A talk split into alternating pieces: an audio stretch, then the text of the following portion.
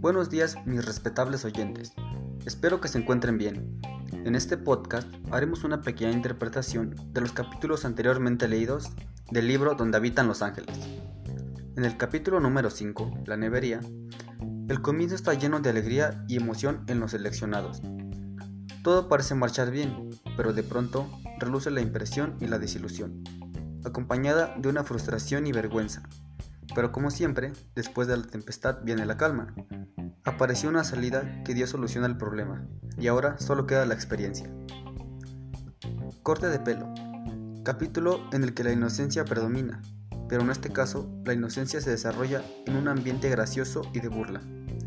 Uno de esos momentos en el que nos sentimos a gusto y todo es felicidad. Pero de pronto surgen los detalles, y ahora solo es recordado como algo divertido. En el capítulo 7, Los Reyes Magos, se siente un ambiente de felicidad, esperanza e inocencia.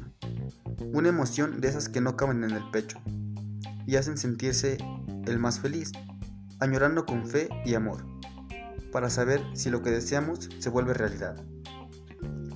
Mi papá, capítulo en el que los recuerdos tristes vuelven a doler. Se siente un vacío. Surge la pregunta ¿por qué? ¿Por qué sucedió y por qué a mí? Sin duda, la emoción es tanta que el llanto no se controla y es mejor sacarlo para aliviar ese dolor. Bien, mis estimados oyentes, esta es la interpretación de estos capítulos. Que sigan teniendo un excelente día. Hasta la próxima.